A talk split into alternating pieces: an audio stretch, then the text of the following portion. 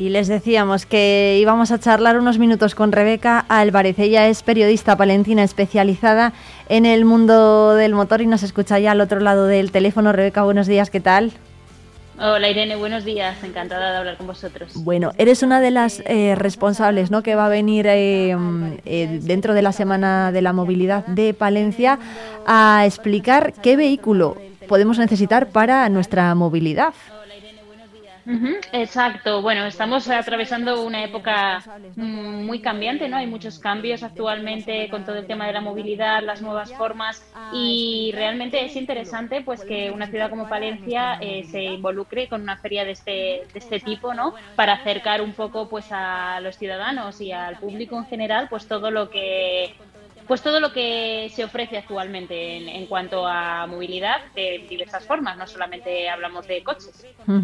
Eh, ¿A qué te refieres, por ejemplo? ¿De qué forma nos podemos mover o en qué vehículos nos podemos mover, piensas tú, para contribuir a que la ciudad sea más sostenible?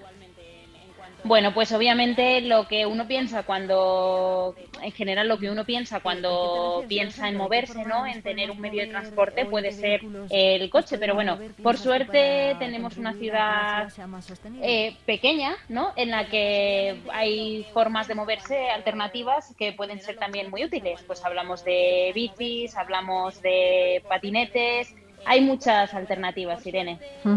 En cuanto a los coches, que yo sé que además es lo que a ti te gusta, eh, ¿cuáles son los coches más punteros en sostenibilidad que, que hay ahora mismo en el mercado? Y yo no sé si se, si se ven también por Palencia o todavía es un poco pronto.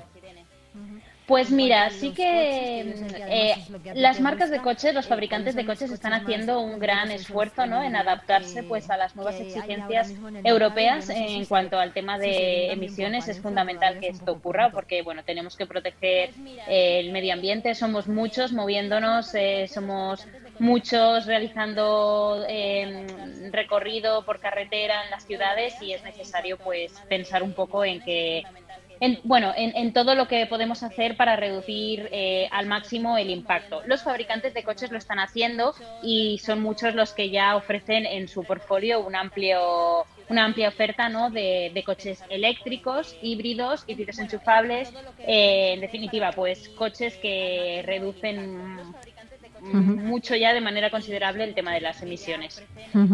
Eh, bueno, Rebeca, para quien no la conozca, gira por todo el mundo, básicamente, eh, pues eh, haciéndose eco ¿no? de las últimas novedades en el mundo del motor a nivel internacional.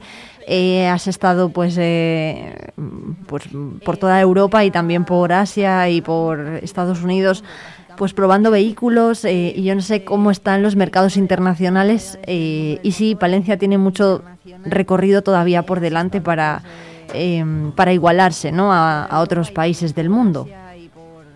Pues mira, es em, obviamente hay muchas eh, diferencias, ya no solo eh, respecto a Palencia, sino también a nivel nacional, ¿no? Es cierto y es una realidad y hay que asumirla y, no hay que tomárselo a mal, sino que hay, hay, que tomarlo como referencia para evolucionar, ¿no?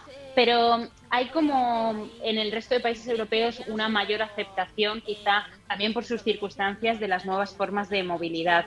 Eh, hace poco estuve en, en, Oslo, en Noruega, y bueno, es cierto que, por ejemplo, no, no, no, somos comparables con países como los países nórdicos, donde ya están mucho más avanzados y donde se ve un gran volumen de, coches eléctricos y, con otras formas de movilidad y de otras formas de movilidad en, en, general. Pero bueno, Valencia realmente está, está haciendo un buen trabajo, yo creo. La feria Movishop, ¿no? La feria es un buen ejemplo de que es una ciudad que está involucrada con estos cambios y también, bueno, pues, eh, ¿por qué no? Eh, se ven muchos, hay que destacar que se ven ya muchos coches eléctricos. Sí que es cierto que eso es un problema casi, bueno, no un problema, es una circunstancia, ¿no? Que que en España, pues por nuestra forma de vivir, donde más que nada eh, la mayor parte de la población mm, vive en bloques de pisos, eh, pues mm, Quizá el tema de la infraestructura, que es como el punto débil, ¿no? Todavía de este tipo de, coches, pues está un poco más, eh, estamos un poco más atrasados. Pero bueno, creo que estamos haciendo un gran papel. En Palencia se ven cada vez más puestos de carga de coches eléctricos y además un coche eléctrico para una ciudad como Palencia, pues tiene mucho sentido. O un coche con tecnología híbrida enchufable, por ejemplo, porque somos una ciudad en la que las distancias son cortas y bueno, en la que una autonomía de las actuales nos puede servir para, bueno, pues para, para tener que pasar mucho tiempo sin tener que cargar el coche, sin preocuparnos de ello. ¿El problema eh, cuál crees que es eh, para acceder a un coche eléctrico? ¿El, económico?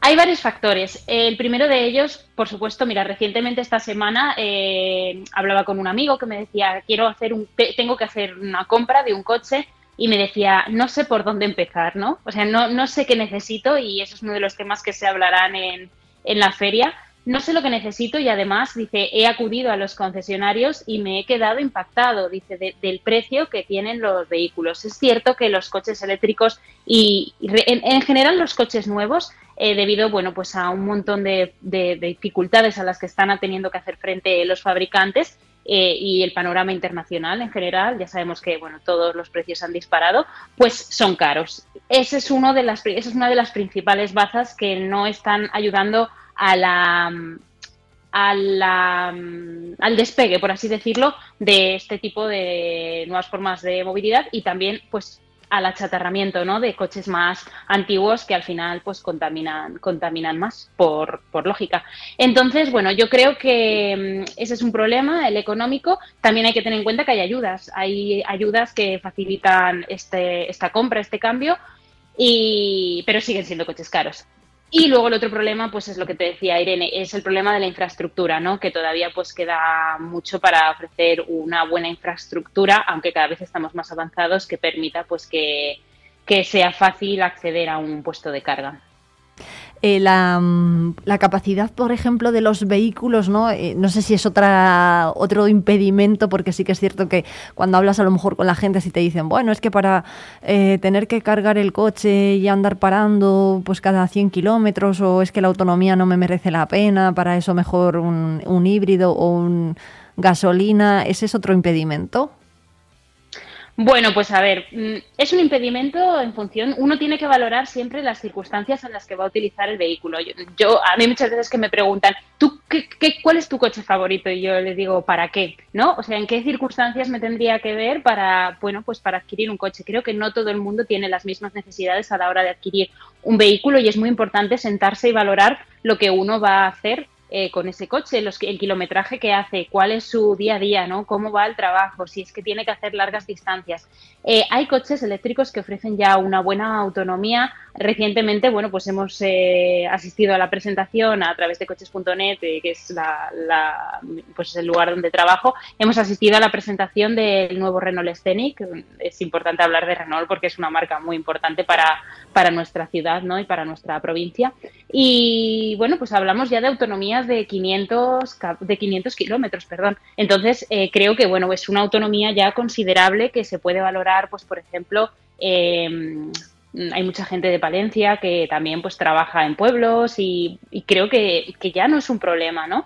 y, se pueden valorar coches eléctricos ya en función de su autonomía sin tener que tener la angustia de voy a tener que estar cargándolo a diario, especialmente, como te decía, en una ciudad como Palencia donde las distancias son cortas e incluso, bueno, si nos desplazamos a otros lugares de la, de la provincia, ¿no? Pues también pueden ser eh, puede ser eh, suficiente lo que nos ofrecen algunas alternativas eh, que hay en el mercado. Bueno, pues Rebeca Álvarez, después de pasar por sitios como Cerdeña en Italia o circuitos de Fórmula 1 o incluso Pekín en China, va a estar en Palencia en el Teatro Principal en el, viernes 22 a partir de las cinco y media de la tarde. Su turno me parece que es a las 7, una cosa así, a las 7 menos 10 eh, pues para dar a los palentinos las claves sobre qué vehículo necesitamos para movernos de forma sostenible por la eh, ciudad. Rebeca, muchísimas gracias y nos vemos por aquí, por Palencia, muy pronto.